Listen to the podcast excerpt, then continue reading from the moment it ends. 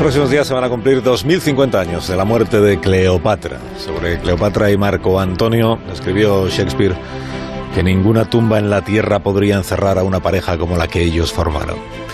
Hoy en Historia de con Javier Cancho, historia de una búsqueda.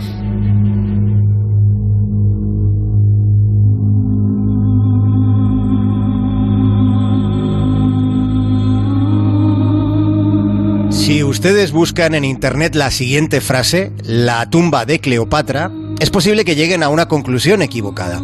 Es posible que puedan pensar que por fin se resolvió el que estaba considerado uno de los mayores misterios de la arqueología y de la historia. Y sin embargo, a pesar de que hace unos meses hubo cierto convencimiento de que el objetivo había sido localizado, a pesar de la idea inicial que llegó a ser concebida, todavía, a día de hoy, sigue sin encontrarse el sepulcro de una mujer hermosamente inteligente. La tumba de Cleopatra es aún una búsqueda que continúa.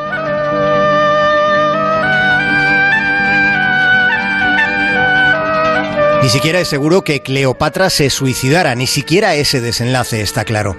Algunos años después del fallecimiento en la cruz de Jesús de Nazaret, el biógrafo romano Plutarco escribió esa versión de lo ocurrido. Plutarco contó que, derrotado por Octavio en la batalla de Actium, Marco Antonio se quitó la vida clavándose su propia espada al recibir la falsa noticia, entonces también la sabía, de que la reina de Egipto había muerto.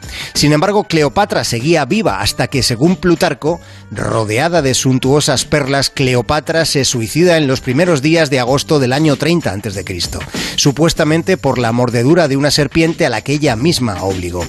Esa es la versión que llegó a los libros de texto, pero ¿realmente fue eso lo que sucedió?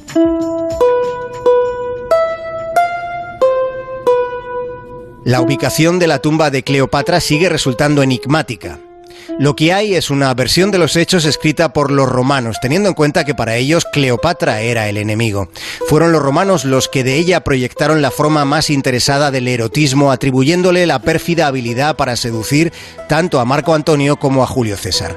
Los romanos aseguraron que Cleopatra fue enterrada en un mausoleo levantado a la altura de una reina, y sin embargo, en Alejandría no se ha encontrado rastro alguno de una tumba semejante que pueda corresponderse con la de Cleopatra.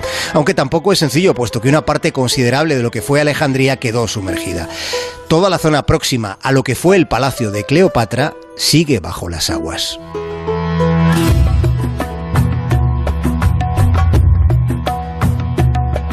Jefes de la arqueología en Egipto descartaron hace solo unos meses que la tumba de Cleopatra estuviera ubicada en un templo en ruinas dedicado a Osiris, a unos 50 kilómetros al oeste de Alejandría. Hace poco lo han descartado cuando llegaron a anunciarlo hasta con petulancia, considerando muy probable lo que todavía no había sido localizado. Uh, Cleopatra Antony. It's located 50 kilometers west of Alexandria. And we think Después de 10 años de excavaciones en las ruinas de Osiris, no ha aparecido nada que conduzca al mausoleo de la reina Cleopatra. Y ahora ya sí parecen asumir que en esa zona no está lo que buscaban.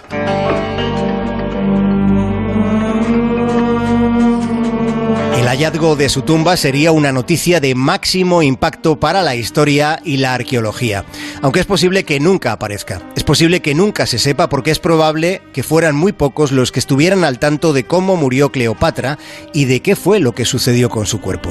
Seguro sí conoció todos los detalles Octavio Augusto, el que fuera nombrado primer emperador de Roma solo tres años después de la extraña muerte de Cleopatra. Más de uno en Onda Cero.